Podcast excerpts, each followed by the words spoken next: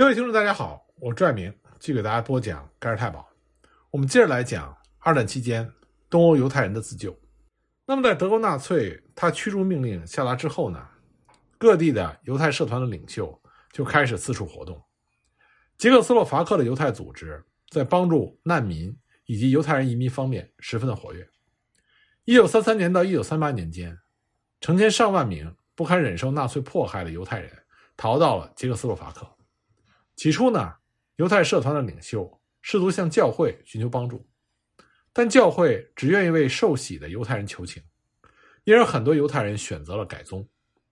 一项德国调查显示，截止到1943年，超过一万名犹太人改宗基督教。但这种行为并非是毫无成效的。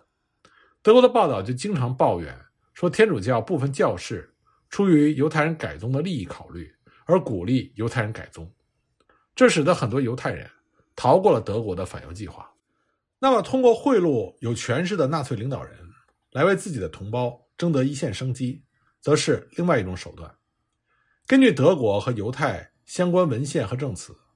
斯洛伐克犹太营救机构的迈克尔道夫·魏斯曼德拉比，在一九四二年春获悉驱逐的消息之后，就立刻组成了犹太事务委员会，筹集世界犹太人的捐款，并且找到了。迪特·威斯利·舍尼对其进行贿赂，威斯利·舍尼呢就承诺自己将不再遣送犹太人。那么，根据历史学家的研究，当时犹太人事务委员会支付给威斯利·舍尼的贿赂金，一般认为是在四万到五万美金之间。这个行为初具成效。那么，在鼓励之下呢，犹太人事务委员会继而制定了欧罗巴计划。这个方案呢，试图通过向威斯利·舍尼行贿。来救援其他国家的犹太人，但这正中希姆莱的下怀。他命令威斯利·舍尼诱骗犹太人，在榨取了犹太人的金钱之后，继续执行驱逐计划。此外呢，世界其他地区也有很多救助犹太人机构在运转，尽可能的帮助受难的东欧犹太人。美国的犹太人慈善组织联合分配委员会成立于1914年，专门用来援助海外的犹太人同胞。改善犹太人在居住地的环境，积极救助犹太人。他设在波兰华沙等地的办公室，除了为犹太同胞争取不被驱逐的权利之外，还向有困难的犹太人分发物资，并且通过向犹太移民机构提供额外的拨款来组织移民活动。一九四零年的时候，这个组织就拨款了三十一点七万美金；一九四一年呢，又拨款五十七点八万美金。同样组织犹太移民的，还有位于巴勒斯坦地区的犹太代办处，主要通过多瑙河的线路积极支持移民。虽然成绩并不显著，但是这些组织在极端艰难和物质奇缺的条件下开展援助工作，改变了几千个男人、妇女和儿童命运，使他们免于灾难，走向自由。在犹太人遭受苦难的岁月里，波兰、立陶宛、白俄罗斯以及乌克兰地区出现了近一百个地下组织。在隔离区的外部，由于驱逐和屠杀，极大的削弱了地下活动的力量。一些之前组建的地下组织就出现了无所作为的现象。所以呢，一部分犹太复国主义青年，他们就开始转入地下，组建了许多地下组织，继续进行抵抗活动。伪造雅利安文书是其常用的，使犹太人免于被遣送的方式。这些伪造的文书。通常是由从纳粹那里偷运而来的表格和信纸加工而成的，也有一部分是完全伪造的，包括有牧师签名的天主教出生证和高级官员签名的身份证。地下组织呢有专门伪造证件的工作室，借此为犹太人制造假的身份，从而为他们的逃亡打开一线生机。数以千计的犹太人因此而存活了下来。一位名叫贝夫索林的艺术家就精于此道，他在二战期间。伪造了上千份雅利安文件，为数百名犹太同胞提供了生的希望。在匈牙利地下组织的帮助下，有六千多名犹太人成功的逃出了边境，到达了罗马尼亚。隔离区里的地下组织在犹太人抵抗活动中同样也发挥了重要的作用，那里成为了犹太人精神文化和武装抵抗的中心。那么，在地下组织里，女性成员因为更倾向于雅利安的长相。而更多的担任着情报员的工作，在隔离区的内部，地下组织会主要负责制定逃亡计划，并且和隔离区附近的游击队联系，利用向导把隔离区的居民偷运到森林之中。隔离区的地下组织同时也是武装起义力量的前身，他们从犹太人工作的军工厂里偷运枪支弹药，并且进行秘密的训练。一九四一年，明斯克犹太隔离区的地下组织成立，由米哈埃尔领导，积极发展自身的力量，同时呢，也为武装抵抗做准备。那么，由于犹太人在全世界金融和政治上的影响远远超过了他们在人数上的力量，那么战时的苏联也确实需要散居各地的世界犹太人在政治上、精神上和金融上的力量。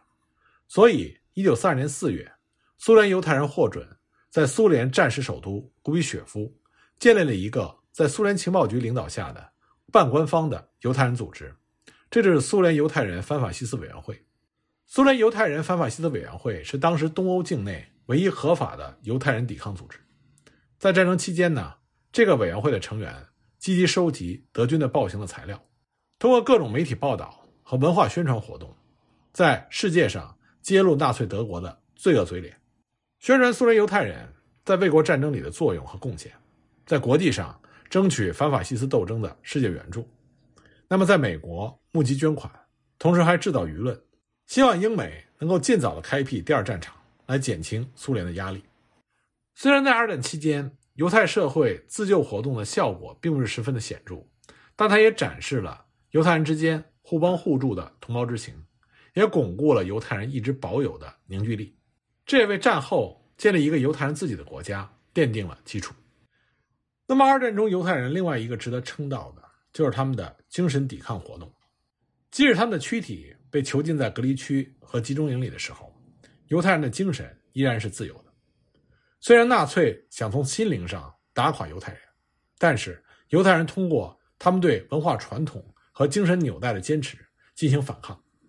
其中一个最典型的方面，就是对儿童的教育。犹太人深知儿童是一个民族的未来，所以他们就想，在这样一个黑暗的时刻，我们作为成年人要对孩子说些什么。他们甚至想到，我们也许无法活过这场战争，但是孩子们却有可能活下来，未来是属于他们的。在未来的生活中，我们今天要怎么做，对他们才是最好的帮助。所以呢，在不断升级的恐慌情绪中。像罗兹犹太人居民委员会的领袖莫德柴·卢姆科夫斯基就做出了极大的努力，他试图让犹太孩子们生活在正常的环境里。他们把先前关闭的四十五所学校重新开设起来，并且在很多学校设立了供应热汤的食堂，来确保儿童有食物来源。一九四零年，他们还建立了一所名为克罗尼亚的孤儿院，同时还举办了一些儿童夏令营。而在众多关押犹太人的集中营中，特莱金是一个特别的存在。这里囚禁着很多一流的艺术家、音乐家、学者和教授。虽然挣扎在生和死的临界线上，但是以雅各布·埃德斯坦为首的这些领袖们，坚持要给孩子们更好的生活条件，并且说服了犹太人居民委员会的其他成员，给予孩子们更多的活动自由。他们利用德国纳粹怕出乱子的心理。说服纳粹，让一些年轻的犹太人囚徒和孩子们住在一起，这样就可以管理和照顾孩子们的日常生活。那么，这些教师和学者们会带领着孩子们做游戏、踢球，组建儿童合唱团，表演节目，还会悄悄地给孩子们上课、做讲座。他们甚至还编写了一本杂志，杂志里呢有孩子们设计的封面和插图。从1942年12月18日。到一九四四年七月三十日，这本叫做《先锋》的杂志出版了将近八百页。由于纸张在集中营里是违禁品，那么这些手工制作的杂志被视若珍宝。看过的人往往都能非常骄傲地朗诵杂志的内容，然后把这些杂志像宝贝一样珍藏起来。得益于偷藏在煤堆之下，这些杂志后来可以保存下来。尽管这些都没有能够阻挡犹太人被屠杀的命运。但是孩子们留下的玩具、诗作和工艺品，渗透着集中营里地狱般的生活和他们记忆中和想象中完美的世界。尽管遭遇到残酷的迫害，而且时刻面对死亡的威胁，但犹太人从来没有放弃过活下来的希望。正是因为这种希望，面对纳粹的屠杀和迫害，犹太人才会竭尽所能的对这一切的暴行进行秘密的记录。他们坚信自己留下来的证词将成为世人了解真相的重要途径。他们会对隔离区和集中营内的生活进行记录，并且把这些记录隐藏起来，希望在战后能够有人发现。这些作品呢，呈现了隔离区和集中营多种多样的文化，其中不仅仅是苦痛和心酸，也有爱和希望。有很多人在记录的首页上写下这样一句话：“我挖了洞，把这些材料埋起来，这样你们就能了解事情的真相。”还有一些犹太人更偏爱于创作音乐，因为音乐容易被听到，不需要纸笔，所以在集中营内广受欢迎。音乐不仅仅可以讲述故事，也可以沟通交流，还可以给予犹太人生存的力量和勇气，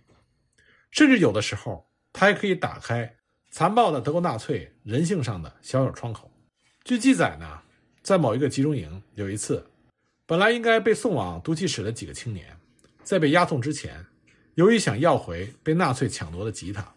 所以他们就承诺，如果德国人还给他们吉他，他们就举办一场音乐会。那么德国人就答应了。在音乐会上，这几个犹太青年的音乐就打动了德国纳粹，所以音乐会结束之后，这些人又被送回了集中营。得以和毒气室擦肩而过。那么，在阅读二战期间犹太人的苦难历史的时候，很多人就会产生这样一个疑问：犹太人为什么不进行暴力反抗呢？实际上，所有的抵抗都需要时间去准备和完善。在德国对苏联进攻之前，大多数的东欧人他既没有在心理上，也没有在实践上为某种形式的反德抵抗做好准备。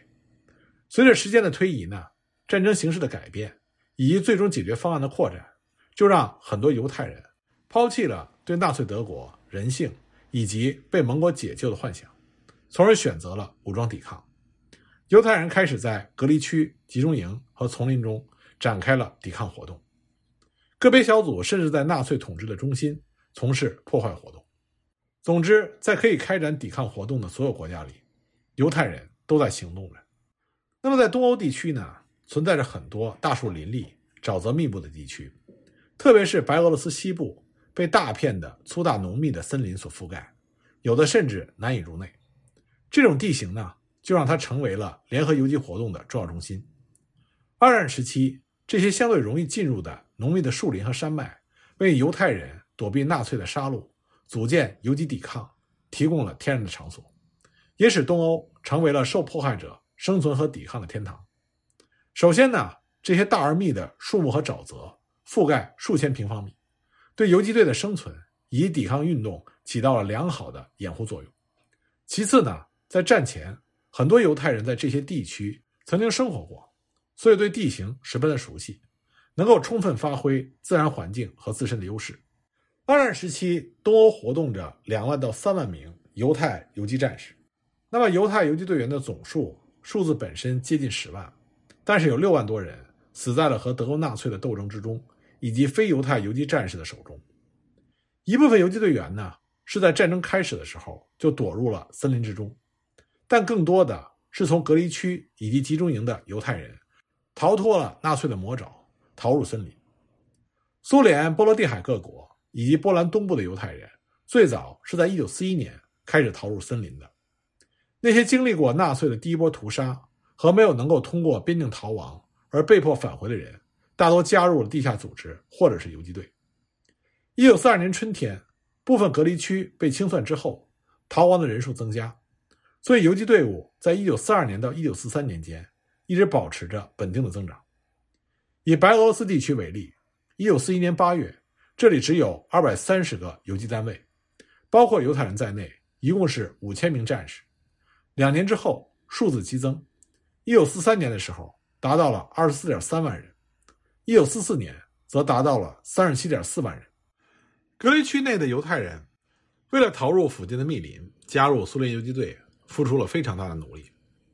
明斯克呢，有白俄罗斯最大的犹太社团。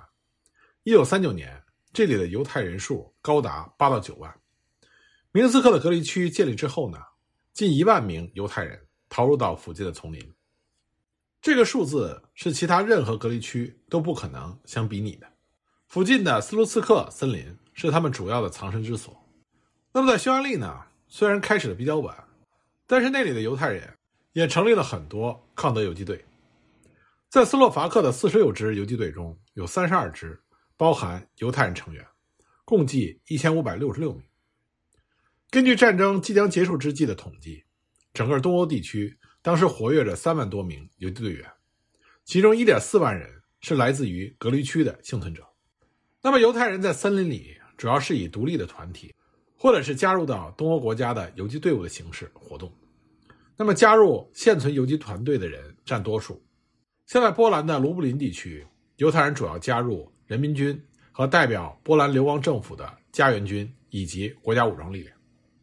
在苏联地区呢，那些带有生活技能的犹太人，比如说裁缝、制鞋匠、锁匠、医生以及护士，尤其受到游击队的欢迎。那么，只有为数不多的独立的犹太人游击队得以建立，而且建立者大多数之前隔离区的战士。那么，犹太女性也会成为游击队伍的有生力量。在波苏边境的独立军团中有大约两万名犹太妇女。那么，数量相当可观的犹太游击战士，就彰显了在大屠杀年代犹太个体意识的觉醒。那么，在森林里的游击队生活，对于犹太人来说并不轻松。他们会遇到很多非常大的挑战，那么首先就是食物补给问题。关于这方面的情况呢，我们下一集再继续给大家讲。